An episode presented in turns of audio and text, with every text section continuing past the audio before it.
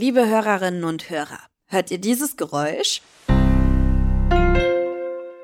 Dann folgt Werbung. Ihr kennt ja den Deal. Ihr könnt den Podcast kostenlos hören, dafür gibt's ab und zu Werbung. Und jetzt? Los geht's! Geolino Spezial, der Wissenspodcast für junge Entdeckerinnen und Entdecker.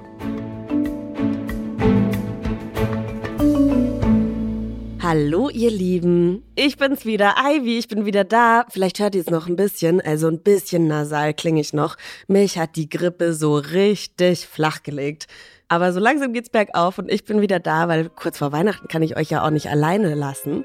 Die dritte Kerze, die brennt jetzt mittlerweile auf dem Adventskranz und wir haben schon mehr als die Hälfte der Wartezeit hinter uns. Das heißt, Bald ist Weihnachten, noch zehnmal schlafen und das klingt zwar schon noch ein bisschen länger, aber jetzt auch nicht mehr so lang.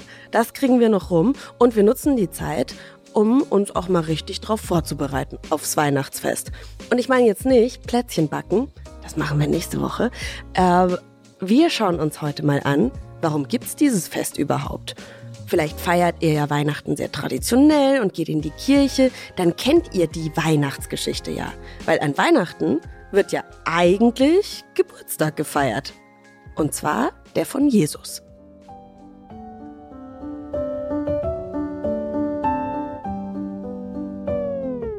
Aber wer ist denn das überhaupt? Für eine Religion ist Jesus der Sohn Gottes. Das Christentum, klar. Mehr als zwei Milliarden Christen gibt's auf der Welt und die bekennen sich unter anderem zum Glauben an die Weihnachtsgeschichte. Bei einer Umfrage haben 31 Prozent der befragten Deutschen gesagt, dass Jesus Geburt an Weihnachten ihnen besonders wichtig ist. Heute schauen wir uns an, ob es diesen Jesus wirklich gab und was wir wirklich über ihn wissen. Was wir über den Mann aus dem Nahen Osten wissen, wissen wir aus der Bibel. Sie ist die wichtigste Textsammlung im Christentum und wird in ein altes und ein neues Testament unterteilt. Im Neuen Testament geht es vor allem eben um die Geschichte von Jesus und sein Leben. Und da gehört natürlich auch seine Geburt dazu. Dieser Abschnitt wird auch die Weihnachtsgeschichte genannt. Die kennt ihr vielleicht sogar schon, aber war das alles wirklich so, wie es da in der Bibel steht? In der Geolino-Redaktion haben wir einen Kollegen, der hat zu dem Thema recherchiert und im neuen Geolino Extra auch einen spannenden Artikel dazu geschrieben. Heiko heißt er und er sitzt hier bei mir im Studio. Hallo Heiko. Hallo Ivy, schön, dass ich da sein darf. Schön, dass du da bist und dich mit dem Thema befasst hast, weil ich finde das unfassbar spannend. Ganz grundlegend einmal erstmal, ich habe ja gerade schon von der Bibel erzählt, das Christentum bezieht sich auf die Bibel. Wer hat die denn überhaupt geschrieben? Kann man das noch wissen und wann? Wie du ja schon gesagt hast, unterteilt sich die Bibel in ein altes Testament und in ein neues Testament. Und alles, was über Jesus in der Bibel steht, steht im Neuen Testament geschrieben, in den vier Evangelien. Die Autoren der vier Evangelien sind Matthäus, Markus, Lukas und Johannes. Wobei man nicht viel über diese Personen weiß. Das meiste sind Vermutungen, die man da anstellen kann. Was man allerdings weiß, ist, dass die Evangelien erst lange nach Jesu Zeit geschrieben worden sind, also mindestens 50 Jahre nach seinem Tod. Das heißt, ihr könnt euch das so ein bisschen so vorstellen, als wenn ihr eine Geschichte schreiben würdet über die Kindheit eurer Großeltern zum Beispiel und dann aufschreibt, was Sie damals so erlebt haben und das auch nur vom Hörensagen so kennt. Und dann könnt ihr euch vorstellen, dass sich da vielleicht die eine oder andere Unsicherheit oder Unklarheit einschleichen könnte. Und das haben wir uns mal angeguckt. Oder ja auch einfach, wenn man, das merkt man ja schon, wenn man die Geschichte von der Freundin von gestern nochmal weitererzählt, dass man sie vielleicht noch ein bisschen ausschmückt genau. und schöner erzählen möchte, weil es am Ende ja auch eine gut erzählte Geschichte ist, was genau. in der Bibel steht. Dann legen wir doch einfach mal los und schauen uns mal an, was du so herausgefunden hast. Wir lehnen uns im Studium jetzt mal kurz ein bisschen zurück. Tim, leg mal los mit dem ominösen Geburtstag. Die Geburt von Jesus beginnt mit einer langen Reise. Die mussten seine Eltern Josef und Maria machen, denn sie sollten an einer Volkszählung teilnehmen. Das hatte der Kaiser von Rom so befohlen. So eine Reise ist für eine hochschwangere Frau ziemlich anstrengend. Und dann kam auch noch die Wehen. Sie mussten schnell einen Ort finden, wo das Baby Jesus zur Welt kommen konnte. Gefunden haben sie nur einen Stall. Immerhin, besser als nichts. Und darin kam dann Jesus zur Welt. So heißt es in der Geschichte. Das Baby Jesus haben sie dann in eine Futterkrippe gelegt, weil nichts anderes da war, auf Heu und Stroh. Maria und Josef betrachteten es glücklich, so wie es im Lied Ihr Kinderlein kommet gesungen wird. Wenn man der Geschichte glaubt, war allen sofort klar, das ist kein normales Baby. Es ist ein sehr besonderes. Es ist der Sohn Gottes. Ein neuer Stern soll am Himmel das Zeichen gegeben haben, und sogar Engel haben es verkündet. Jesus ist geboren. Und dann kamen Hirten und drei weise Männer, um dem Kind zu huldigen. Das heißt, sich vor einem Baby ehrfürchtig zu verneigen. Und Geschenke hat er auch bekommen. Gold, Weihrauch und Myrrhe.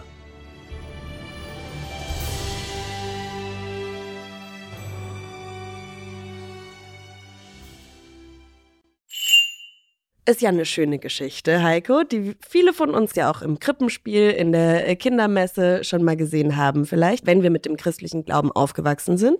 Und für alle anderen war das jetzt vielleicht ja auch eine neue Geschichte. Was ist wirklich dran? Sag mal. Unsere Hauptquelle dafür ist natürlich die Bibel. Wir haben einerseits die, die Futterkrippe und wir haben andererseits die, die Heiligen Drei Könige und den Stern von Bethlehem. Und ähm, das sind schon wieder zwei unterschiedliche Geschichten. Das eine ist, ähm, steht im Lukas-Evangelium und das andere im Matthäus-Evangelium. Also von zwei unterschiedlichen von, Autoren von geschrieben. zwei unterschiedlichen Autoren geschrieben. Zu unterschiedlichen Zeiten.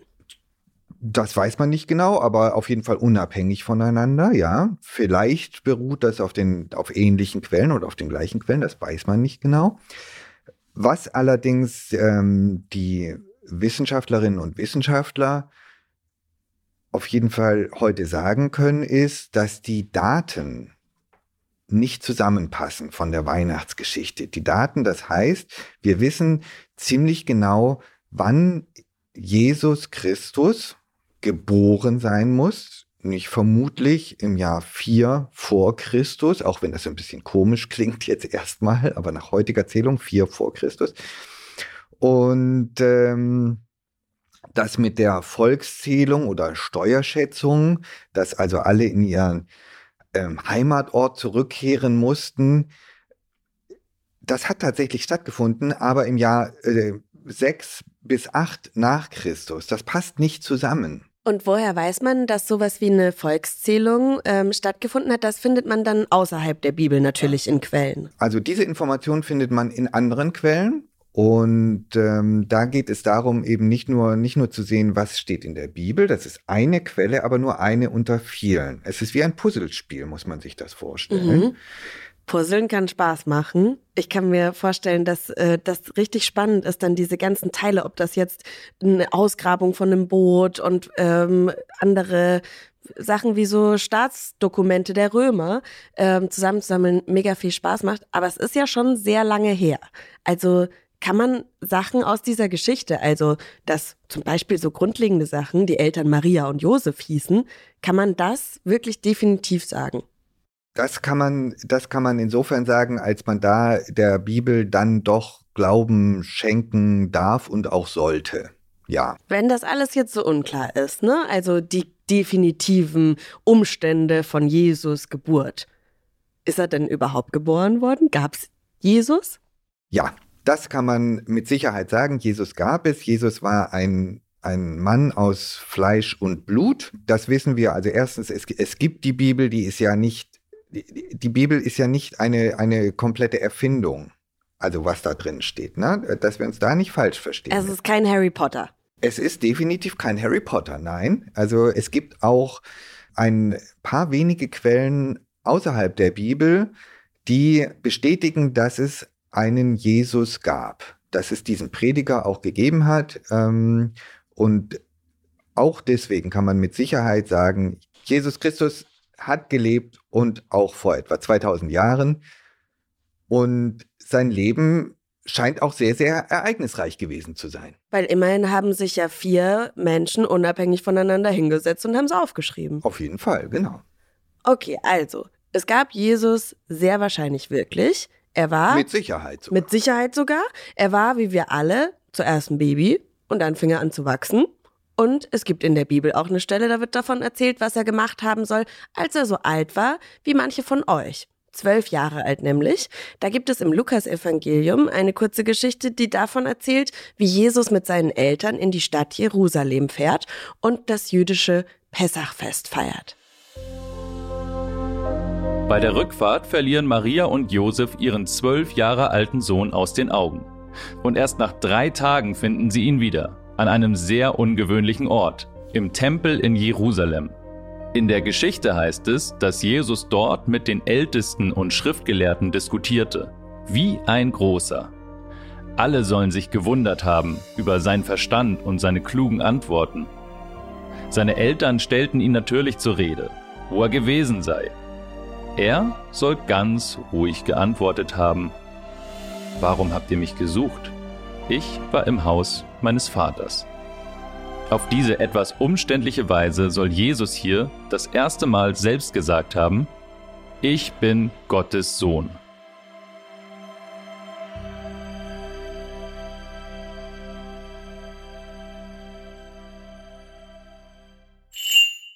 Heiko, wieder die Frage an dich. Was ist dran an dieser Geschichte? Das kann ich leider nicht beantworten und ich wage mal zu behaupten, niemand kann das beantworten. Die einzige Quelle, die wir für diese Geschichte haben, ist das Lukas-Evangelium und ähm, wir haben keinerlei Möglichkeiten, das zu überprüfen. Weißt du, Heiko, ob das so, ob diese Geschichte so ungewöhnlich gewesen wäre für einen zwölfjährigen Jungen vor etwa 2000 Jahren? Sie wäre absolut ungewöhnlich gewesen, weil man natürlich auch sehen muss, wer ist Jesus? Wo kommt er her? Und Jesus, wie die meisten von uns wissen, heißt ja auch Jesus von Nazareth. Das heißt, er ist aufgewachsen und lebte in Nazareth. Und Nazareth ist ein, ein damals ein, ein kleines Dorf gewesen mit, mit vielleicht 400 Einwohnern, mit ein paar Lehmhütten. Man sprach dort nicht Griechisch wie in den, in den großen oder in den größeren Städten, sondern man sprach einen Dialekt Aramäisch, über den sich im Übrigen viele in den großen Städten dann ein bisschen lustig gemacht haben. Also da waren die, das sind die Bauern. Mhm. Und äh, insofern wäre es schon sehr, sehr erstaunlich, wenn sich dann ein Zwölfjähriger in der Stadt mit den Priestern unterhalten könnte über die Heiligen Schriften, die andere jahrelang studieren, natürlich. Was weiß man denn so generell über die Kindheit von Jesus und die Zeit, als er noch jung war? So gut wie nichts. Wir, wir wissen, dass er Geschwister hatte, dass ah. er vier Brüder hatte, dass er vermutlich zwei Schwestern hatte. Darüber hinaus weiß man nichts. Und das ist auch wieder hm, recht spannend letztlich, dass wir aus der Bibel sehr viel über seine Geburt wissen, wir haben dann diese eine Episode aus dem Lukas-Evangelium in dem Tempel.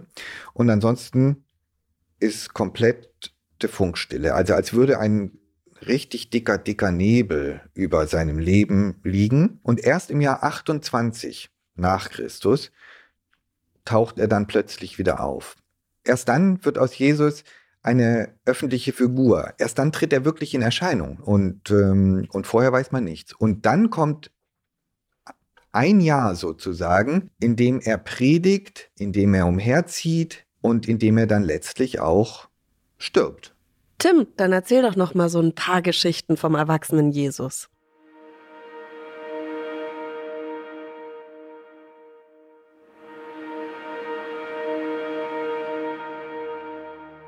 Als erwachsener Mann soll Jesus eine Lehre gepredigt haben, die sich vor allem um einen zentralen Gedanken gedreht hat. Nächstenliebe. Das heißt, er ist von Ort zu Ort gezogen, um den Menschen zu sagen, dass Gott genau das will. Nächstenliebe. Also, dass jeder Mensch liebevoll und gut mit den anderen Menschen umgehen solle. Das war nicht alles, er hat auch noch andere Sachen gepredigt, aber das ist vielleicht die wichtigste, und wenn man bedenkt, dass damals auch schon viel Krieg in der Welt war, die mit Abstand radikalste Sache. Außerdem wird erzählt, dass er Wunder vollbracht habe. Er soll zum Beispiel Blinde zum Sehen gebracht haben. und Gelähmte konnten nach einer Begegnung mit ihm angeblich wieder gehen. Wenn man den Geschichten glaubt, haben seine Reden und seine Taten viel Bewunderung geweckt. Viele Menschen wollten sich Jesus anschließen. Aber das hat längst nicht allen gefallen. Ein paar hat das sogar richtig gestört. Die Mächtigen und die Politiker in dieser Zeit. Sie ließen Jesus festnehmen und zum Tode verurteilen. Und Jesus Tod, der soll ähnlich bemerkenswert gewesen sein wie seine Geburt. Er wurde gekreuzigt. Ihr kennt das Bild vielleicht. Das war eine ziemlich grausame Methode, um Menschen zu foltern und hinzurichten. Jesus ist daran gestorben. Aber jetzt wird's bemerkenswert. Er soll wieder auferstanden sein. Also wirklich so, wie das Wort klingt. Aufgestanden, nachdem er schon tot im Grab lag. Und so wie die Christen an Weihnachten Jesus Geburt feiern, feiern sie seine Auferstehung mit einem anderen Fest, nämlich Ostern.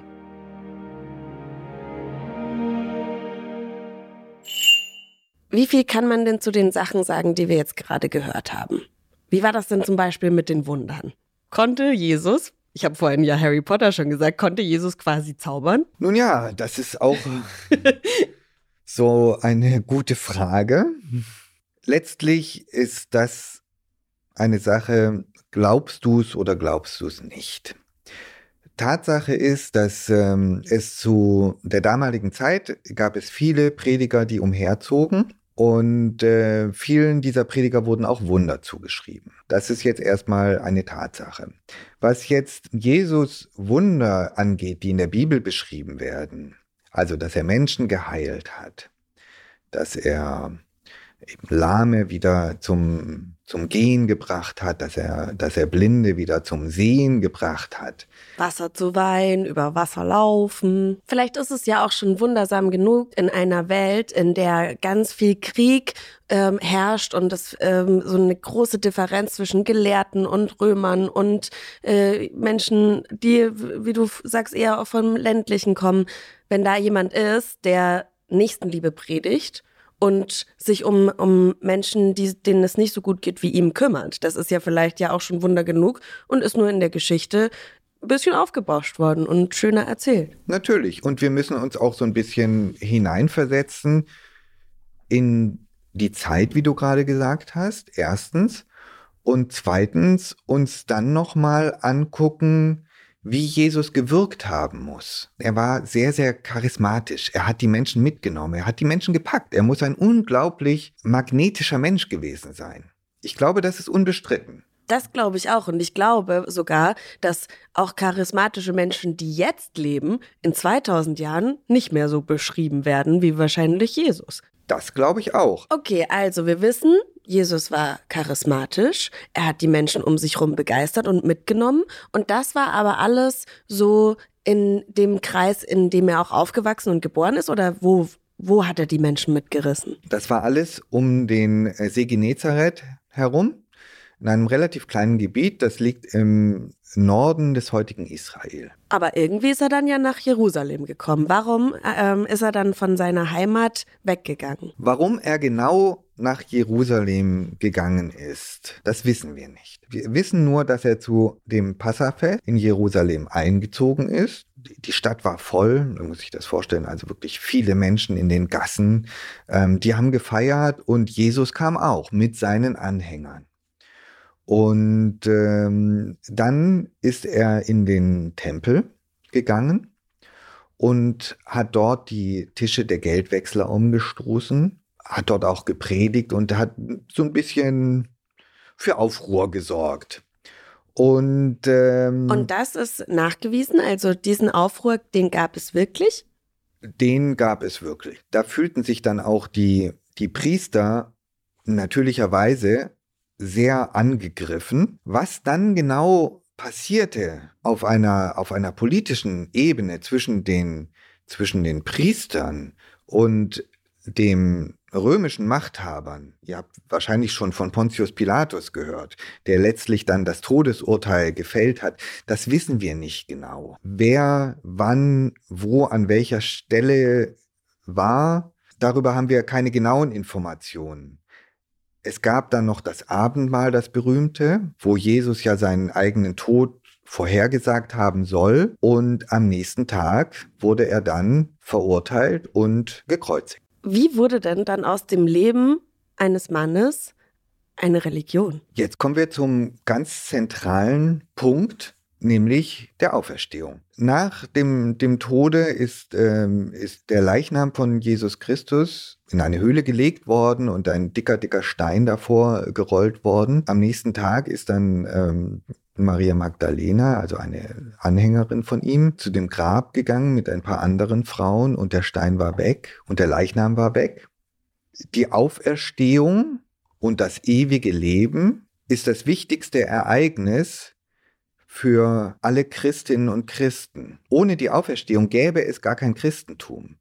Insofern ist die Auferstehung, also das, was Christinnen und Christen an Ostern feiern, eigentlich sogar viel, viel wichtiger als die Geburt Jesu. Wir haben jetzt viel darüber geredet, was man wissen kann und was man nicht wissen kann. Was hat dich denn in deiner Recherche in, über die Weihnachtsgeschichte am meisten überrascht? Ich würde gar nicht sagen, so sehr überrascht, sondern vielmehr mh, gepackt. Das ist Jesus einmal ganz anders zu sehen. Abgesehen von von der Religion, nämlich als Menschen. Und das ist das Spannende. Und, äh, und das ist jetzt ganz abseits davon, ob man jetzt gläubig ist oder nicht gläubig ist. Den Menschen mal kennenzulernen, das fand ich spannend. Glaubst du, du wärst mit Jesus befreundet gewesen? Ganz ehrlich, nein. ich glaube, er wäre mir zu, ähm, zu bisschen zu radikal. Ich kann mir vorstellen, dass er mir zu aufgedreht gewesen wäre. Er würde nicht dulden, dass man mal sagt, ey Jesus, lass mal. Chill mal bitte. Chill mal, genau. heute nicht. Ich will mal baden gehen im See Genezareth. Ich will heute nicht predigen. Vielen, vielen Dank, Heiko, dass du da warst bei uns im Studio. Danke, dass ich da sein durfte. Vielleicht ausgedacht, aber trotzdem lustig. Unser Witz der Woche. Hallo, ich bin Milan aus Österreich und ich bin sieben Jahre alt. Und ich habe einen Witz für euch. Ein kleiner Junge namens Max spielt mit seiner Eisenbahn. Er sagte, Münchner Hauptbahnhof, alle Reisenden einsteigen. Kleine Deppen nach vorne, große Deppen nach hinten. Und wieder, Kölner Hauptbahnhof, alle Reisenden einsteigen. Kleine Deppen nach vorne, große Deppen nach hinten. Als die Mutter das hörte, sagte sie, so etwas sagt man nicht. Weil du das gesagt hast, schreibst du mir eine halbe Stunde lang auf, warum du das nicht sagen darfst. Also schrieb Max auf, warum er es nicht sagen darf. Endlich, nach einer halben Stunde, ging er wieder zu seinem Zimmer und spielte weiter. Berliner Hauptbahnhof, alle Reisen einsteigen. Kleine Deppen nach vorne, große Deppen nach hinten. Wegen den Deppen da unten in der Küche haben wir jetzt eine halbe Stunde Verspätung. Schickt auch ihr uns euren Lieblingswitz per Sprachnachricht an 0160 351 9068. Die Nummer steht natürlich in der Folgenbeschreibung. Übrigens, äh, was organisatorisches, unser Podcast ist jetzt auch auf RTL Plus Musik kostenlos zu hören. Nächste Woche machen wir was ganz, ganz Besonderes. Tim und ich backen nämlich Plätzchen und nehmen euch mit. Und da würde mich interessieren, weil wir da auch so ein bisschen drüber schnacken werden, wie feiert ihr denn Weihnachten? Schickt uns die Nummer wie immer in der Folgenbeschreibung, eine Sprachnachricht und erzählt uns von eurem Weihnachtsfest. Mein Name ist Ivy Hase und mit mir am Podcast arbeiten Tim Pommerenke, unser Sprecher, Christian Schipsmeier in der Redaktion und Alexandra Zebisch in der Audioproduktion. Ich freue mich, wenn ihr nächste Woche wieder einschaltet. Tschüss! Noch mehr Geolino für zu Hause? Schaut einfach unter geolino.de slash spezial.